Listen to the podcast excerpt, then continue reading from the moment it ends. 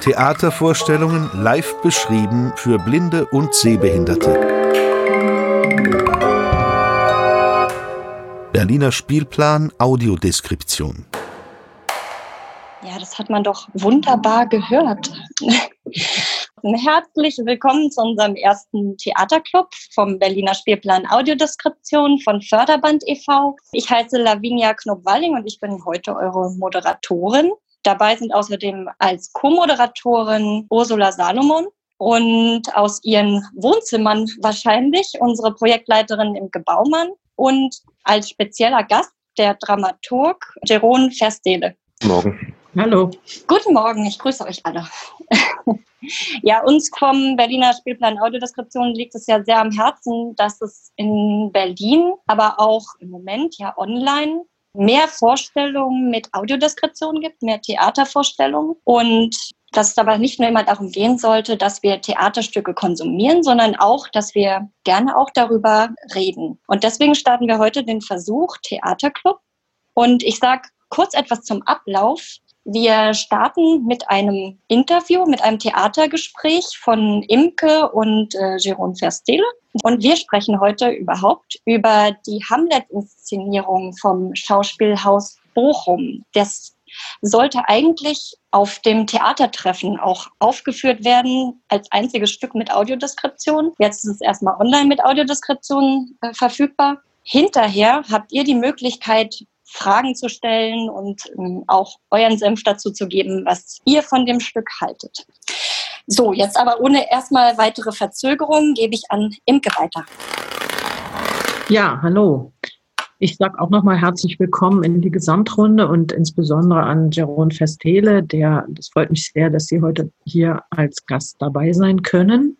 Ähm, die Lavinia hat eben schon gesagt, es ist heute auch äh, insofern eine, es ist die Premiere des Clubs, aber es äh, sollte eigentlich auch das Thema eine besondere Premiere sein. Es sollte nämlich eigentlich die erste Aufführung sein, die das Theatertreffen live mit einer Audiodeskription versehen wollte. Ja. Und äh, wir, die haben uns angesprochen und wir befanden uns da eigentlich in einer sehr schönen und fruchtbaren Beratungssituation und dann kam Corona. Äh, immerhin ist aber von dem Ganzen noch übrig geblieben, dass auch das ZDF und Dreisat sich für diese Audiodeskription beim Hamlet interessiert haben. Und so haben wir jetzt doch einen, dank Anke Nikolai, einen Hamlet mit Audiodeskription bekommen, immerhin im Fernsehen. Herr Verstede, Sie sind der Dramaturg dieses Stücks. Und es ist ja nun ein Stück, in dem wirklich viel gesprochen wird. Es gibt im Theatertreffen andere Stücke, da wird gar nicht gesprochen. Aber hier muss ich sagen, wird viel gesprochen. Ja. So, und Sie sind ja verantwortlich für die Textfassung. Mhm, stimmt. Welche Aspekte haben Sie denn besonders interessiert beim Herstellen der Textfassung? Haben da auch Besetzungen, beispielsweise die von Sandra Hüller als Hamlet, eine Rolle gespielt? Und was hat denn eigentlich, man, man liest im Abspann, dass da auch Parts irgendwie aus der Hamlet-Maschine von Heiner Müller mit drin sind. Ja. Und mhm. was war dafür der Grund und was hat denn die Hamlet-Maschine im, im Hamlet bewirkt? Ja, guten Morgen. Als Johann Simons mich äh, so ungefähr anderthalb Jahre vor Probeanfang der Produktion angerufen hat und gefragt hat, ob ich äh, an der Produktion mitarbeiten möchte, Hamlet mit Sandra Hüller, war das schon mal erst der Rahmen. So Johann Simons, ein Regisseur, den ich schon ganz lange und ganz gut kenne, lang zusammengearbeitet, erst in Gent, dann in München, dann bei der Ruhrtriennale. Jetzt ist er in Bochum, bin ich in Berlin, arbeite bei den Berliner Festspielen aber noch immer in sehr gutem Kontakt und ich habe mich wahnsinnig gefreut, noch äh, einen Auftrag von ihm zu bekommen oder eine Frage zu bekommen. Und äh, dann noch mit Sandra Hüller, also ein von den besten, interessantesten Schauspielerinnen ja, Deutschlands und, und weltweit vielleicht. Also das stand schon fest. Die hatten sich verabredet dafür. Und das ist schon mal eine ganz interessante Besetzung und eine ganz interessante Idee, Hamlet mit, äh, mit Sandra Hüller zu besetzen. Eine Schauspielerin, die so war und so echt im Moment immer versucht zu sein und, und, und fast immer auch äh, sehr intensiv ihre Gedanken, ihr Denken, ihr Bewusstsein auch im Moment äh, zeigt und Gedanken wirklich entwickelt, gemeinsam mit dem Zuschauer und wirklich den Zuschauer mitnimmt in ihre Entwicklung von, von ihren Sichtweisen, Ideen. Und dann mhm. habe ich angefangen, äh, unterschiedliche Übersetzungen zu lesen von Hamlet. Das ist natürlich ein sehr langes Stück. Und wenn man das Stück liest von William Shakespeare aus 1602, wurde das uraufgeführt in London wenn man das Stück liest, dann hat man den Eindruck, ja, das sind eigentlich viele Stücke zusammen oder das ist eine, eine Collage von sehr vielen Textformen. Man merkt, dass manche Textpassagen reimen, andere sind eher Prosa-Gedicht, andere sind philosophische Reflexionen, noch andere sind ziemlich freche Sprache, echt, echt oder Alltag, Alltagssprache, ziemlich banale Sprache sogar. Und man merkt so, ja, das Stück ist irgendwie auch zusammen kollagiert oder das ist nicht das definitive, einzig mögliche Stück. Das ist ein Stück, auch wenn man darüber liest und recherchiert, das immer auch in Shakespeares Zeiten in Strichfassungen gespielt wurde. Und die Fassung, die jetzt als die Hamlet-Fassung von Shakespeare gilt, ist auch wahrscheinlich nicht die einzige oder die eine von Shakespeare freigegebene Fassung. Es ist eigentlich eine Zusammensetzung von ganz vielen Szenen, die, ja, wenn man die zusammen oder alle ungeschnitten aufführt, das dauert äh, ja sechs, sieben, acht Stunden und das muss man nicht wollen. Man merkt auch, dass all diese Texten wurden natürlich in einem anderen Zeitalter geschrieben. Viele, viele Texte sind wahnsinnig schlau, sehr gut, sehr auf den Punkt, aber viele Texte sind auch Wiederholung oder Verbindung oder ja, würde man heute sagen, braucht man nicht mehr, ist viel zu erklärend, ist zu pädagogisch, ist zu, ja, kann man rausnehmen. Und ich hatte so den Verlangen, ganz, ganz viel rauszunehmen und nur das übrig zu halten, was ich glauben konnte oder irgendwie jetzt für heute, auch in den Munden von den Schauspielern, die ich dann nach und nach kennengelernt habe und mit denen ich tatsächlich äh, im Kopf, äh, die ich tatsächlich im Kopf hatte, während ich äh, die Texte ausgewählt habe. So entsteht das. Das ist einfach so ein Hin und Her, auch mit Johann. Dann kommen wir zusammen zwei, dreimal und lesen wir, was ich vorbereitet habe und dann sagt Johann Simons auch sehr klar, ja, das kann auch noch raus und es muss viel schneller gehen und es muss spannend bleiben irgendwie. Man muss immer wieder überrascht bleiben, man muss da, dabei bleiben. Ja, so sehr viel hin und her. 20 Fassungen oder mehr habe ich gemacht und nach und nach äh, verschiebt man das auch an den Schauspielern. So entsteht dann eine erste Probefassung, mhm. ähm, die dann nochmal während den Proben, also die, die liest man dann am ersten Probentag und dann ändert sich noch ganz viel. Dann am zweiten Probentag sitzen dann alle Schauspieler natürlich mit, mit dem dicken Buch mit den Übersetzungen von Angela Schanelek und Jürgen Gosch den wir dann ausgewählt haben, weil die so modern ist. Dann sitzen die alle da mit dem Buch und lesen natürlich äh, alles, was gestrichen wurde und haben dann noch ein, zwei andere Sätze, die unbedingt noch rein müssen. Auch mit ja. gutem Grund oft. Macht man auch weniger, aber dann entsteht so ein Dialog mit den Schauspielerinnen. Ja, dann transformiert das noch, äh, noch ein gutes Stück. So ungefähr im Großen und Ganzen geht das. Was für Aspekte fanden Sie denn besonders modern oder immer noch interessant? Ja, gab es da irgendwas, was Ihnen so besonders auffiel, wo Sie gesagt haben, ja, das, das lohnt sich jetzt auch noch, der Hamlet?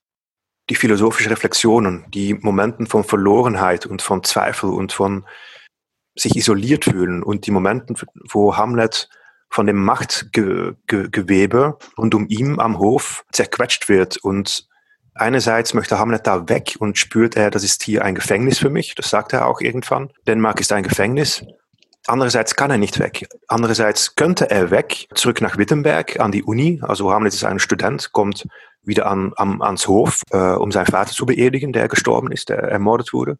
Und wird dann von seinem Onkel, der neue König und, äh, und seiner Mutter aufgefordert, doch am Hof zu bleiben und nicht zurück an die Uni zu gehen. Also die möchten ihn behalten, die möchten ihn weiter brainstormen, irgendwie in diesem Nest behalten und äh, nicht, mehr, äh, nicht mehr studieren lassen und nicht, nicht mehr sofort wieder rauslassen kontrollieren. Auch, kontrollieren, oder? genau. Und ja. man könnte sagen oder man könnte erwarten, dass Hamlet, so wie er das auch sagt, ich gehe zurück nach Frankreich nach, äh, nach, nach, nach dieser Feierlichkeit der, der neuen Krönung. Ich gehe zurück nach Frankreich. Hamlet könnte auch sagen, nee, ich gehe zurück nach Wittenberg, ich, ich, ich gehe zurück studieren, ich habe hier mein, meine Pflicht getan. Aber er kommt nicht weg, er bleibt da, er, er hat einen Auftrag zu erledigen. Und der Auftrag, klassisch gesehen, traditionell gesehen in Hamlet, ist natürlich die Rache auf seinem Onkel, der, der Morde sein, äh, seines Vaters. Aber in unserer Interpretation oder wie wir das angefühlt haben, kann er da nicht weg, weil er auch natürlich die Menschen da noch liebt. Der hat da die Ophelia, der hat da seine Mutter. Das ist ja seine Familie, das ist sein Nest und er kann es nicht verlassen, während er weiß, dass sie mit so einer Lüge leben. Und er möchte diese Lüge aufklären, der möchte diese Lüge ansprechen, der möchte die Wahrheit hochbringen und akzeptieren lassen und ja, nach, nach, nach neuer Hierarchien und nach neuer Verhältnisse da suchen, mit, äh, mhm. äh, auch mit seinen alten Freunden Gildenstern und, und Rosenkranz. Mhm. Also Aber er, er merkt sozusagen sein Nest reinigen. Er will sein Nest reinigen, ja, oder er kann nicht anders, als da zu bleiben und das zu versuchen. Der, der ist fasziniert von dieser Wandlung am Hof, seitdem er weggegangen ist und ist jetzt wieder zurückgekommen und seine Freunde sind nicht mehr die Alten und alles ist anders und die leben mit einer, mit einer wahnsinnigen Lüge und der muss das aufklären. Und das wäre uns wichtiger, als diese Rache zu erzählen, diese Racheintrige. Und dann Ihre Frage noch mit äh, Heiner Müller. Mhm. Ich hatte große Schwierigkeiten mit dem Ende des Stücks, wo dieses Degengefecht stattfindet und diese ganze Vergiftung und alle sterben und diese Abwicklung der Geschichte sozusagen. Wir haben lange gezweifelt, muss man das machen? Wie könnte man das machen? Muss man echt so einen Kampf auf der Bühne zeigen? Wie kann man das glauben? Alle kennen das auch irgendwie und das ist so eine, Ab irgendwie eine Abwicklung, die diese philosophische, psychologische Werdegang irgendwie kleiner macht oder irgendwie so abwickelt. Und es war dann irgendwann die Idee, ab der Beerdigungsszene von äh, Ophelia, da Hamlet von Shakespeare aufzuhören und da anzufangen mit Hamlet-Maschine von Heiner Müller, der eigentlich eine Assoziation geschrieben hat auf Hamlet und eine ja, ziemlich krasse, sehr dichte, sehr äh, kurze Reflexion auf die Themen in Hamlet.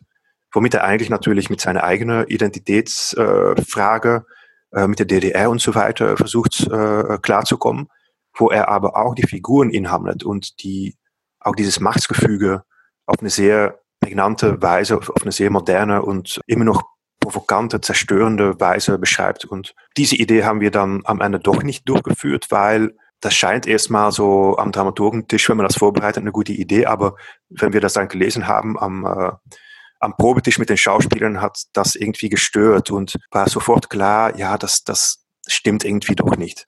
Und man hat Shakespeare die ganze Zeit so lieben gelernt, wenn man das Stück so durchgelesen hatte. Und auch in diese Sprache von äh, Jürgen Gosch und Angela Schanelek, die so wahnsinnig modern ist und so, und so, in, mhm. ja, so, so nah dran kommt.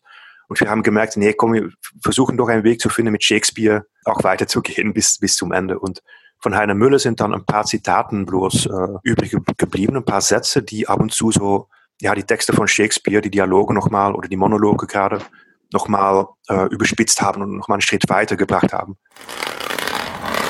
Sie haben eben schon erwähnt, dass Sie sehr oft mit Johann Simons schon gearbeitet haben und daher mit seiner Arbeitsweise sicher sehr vertraut sind. Gibt es da Dinge, die sehr typisch sind? Also sie, und sieht man die in dem Hamlet? Also mir ist zum Beispiel natürlich sofort aufgefallen, dass es eine ganze Weile dauert, bevor überhaupt jemand die Bühne betritt. Und vorher wirkt das irgendwie sehr familiär. Alle schauen sich so gegenseitig beim Spielen zu. Es ist sehr ensembleig sozusagen. Johann fängt erstmal die Proben an mit einem Monat die Texte lesen und Filme gucken und sprechen und versuchen, die Figuren zu fassen. Der gibt ganz viel Zeit den Schauspielern und Schauspielerinnen, sich mit dem Material, mit den Gedanken, mit der eigenen Fantasie, mit den Figuren zusammenzufinden und eine eigene Fantasie zu ent entwickeln, eine eigene Haltung. Nach vielen Wochen wird erst den Schritt auf die Bühne gemacht und das ist dann sehr oft ein sehr leichter Schritt, weil schon so viel im Kopf vorbereitet ist. Mhm. Und das Lesen findet meistens gemeinsam statt mit der ganzen Gruppe. Und deswegen ist auch dieser Schritt auf der Bühne auch meistens ein gemeinsamer Schritt, wo Schauspielern Konstellationen, die sie am Tisch gemeinsam gefunden haben, und das handelt sich dann nicht nur um Konstellationen, die realistisch gesehen mit den drei Figuren, die dann in der Szene eine Rolle spielen, sind, sondern auch die anderen Figuren, die anderen Schauspieler, die haben auch Gedanken dazu, was da gerade passiert. Und die haben mhm. auch eine, eine Haltung dazu, was da passiert. Und irgendwie wissen alle immer alles. Und das gilt für die SchauspielerInnen und Schauspieler. Und das gilt auch für die Figuren irgendwie. Das ist so eine Vermischung bei Johann. Es gibt keine ganz klare Grenze, Abtrennung zwischen dem Schauspieler und, und die Figur.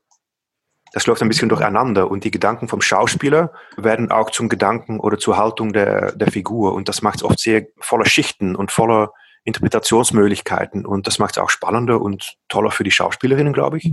Und das sieht man auch auf der Bühne, dass das nicht nur die Figuren sind, die gerade etwas sagen oder etwas denken, sondern dass das ja Erscheinungen sind, die reichere, breitere Gedanken haben und wo mehr ja, Spielmöglichkeiten gibt die auch paradoxaler sind. Man versteht nicht immer, warum bestimmte Figuren gerade im Hamlet, das gehört auch total beim Stück. Man versteht die Figuren nicht. Oft denkt man in bestimmte Szene, ja, okay, ich verstehe jetzt, was los ist und wer was macht und warum. Aber dann in der nächsten Szene sagen die wieder etwas, wo man denkt, ja, das passt doch gar nicht, passt gar nicht zusammen mit was gerade passiert ist. Oder mhm. die, die, die Figuren sind voller Widersprüche und voller Geheimnisse auch. Und man hat das Gefühl, dass man nicht alle Szenen gesehen hat. Mhm. So arbeitet Johann und das ist ein bisschen seine, ja, seine Liebe für offene Inszenierungen, wo vielen Menschen auf der Bühne sind, wo vielen Menschen Gedanken zusteuern und äh, das Geschehen beeinflussen. Klingt also wie ein Prozess der gegenseitigen Anreicherung mit Gedankengut und auch sehr ja. demokratisch klingt es. Ja, Dazu ja, ja. passt natürlich auch, dass dieses Ensemble auch erfrischend interkulturell aufgestellt ist. Ja.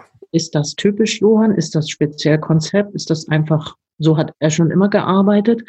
Also ich frage auch deshalb nach dieser interkulturellen Aufstellung, weil wir kommen ja von der Audiodeskription und da hat man immer die Benotwendigkeit, sichtbare Fakten für Menschen zu benennen, die sie eben nicht sehen können. Mhm. Und es ist immer auch sehr eine heiß diskutierte Frage, gerade wenn es um äh, Ethnien oder solche Sachen geht, Hautfarben und so weiter, wie man solche Dinge benennt, ohne irgendwen zu diskriminieren. Mhm. Eine sehr heiß diskutierte Frage. Und gerade jetzt im Zusammenhang Hamlet gab es da auch eine Äußerung zu unserer Einführung, die bei uns auf dem Podcast lief und dann auch äh, bei, bei Dreisat via Twitter. Also da hat jemand danach gefragt, warum es so Ausdrücke gibt wie arabischstämmig oder asiatischstämmig in der Audiodeskription. Und übrigens ähnlich schwierig ist auch, war auch, also ich war da in einem intensiven Austausch mit, mit Anke Nikolai, ähm, sehr schwierig war auch die Frage, ob das jetzt Hamlet er oder Hamlet sie ist. Mhm. Ähm, und deshalb frage ich Sie jetzt erstmal nochmal, ist das jetzt wichtig im Kontext der Inszenierung oder ist das für Sie da so selbstverständlich, für Johann so selbstverständlich, Mhm. dass wir eigentlich am besten überhaupt kein Wort darüber verloren hätten? Beides gleichzeitig. Es ist einerseits total selbstverständlich, andererseits ist es auch vollkommen okay, dass man jemand beschreibt als, die sieht asiatisch aus oder äh, sie hat eine große Nase, wurde auch einmal, einmal gesagt, oder sie, das, ist eine, das ist eine Afrikanerin.